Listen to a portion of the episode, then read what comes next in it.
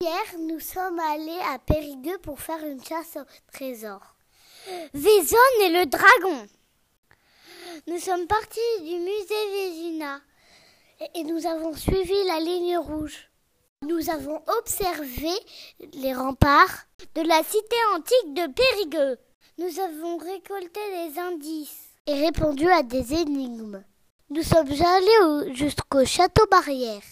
Et à côté, il y avait une maison romaine que nous avons pu observer de la passerelle du lycée.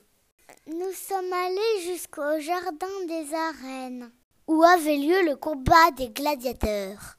Sur le chemin du retour, nous sommes passés devant l'église Saint-Étienne de la Cité, qui était l'ancienne cathédrale de Périgueux.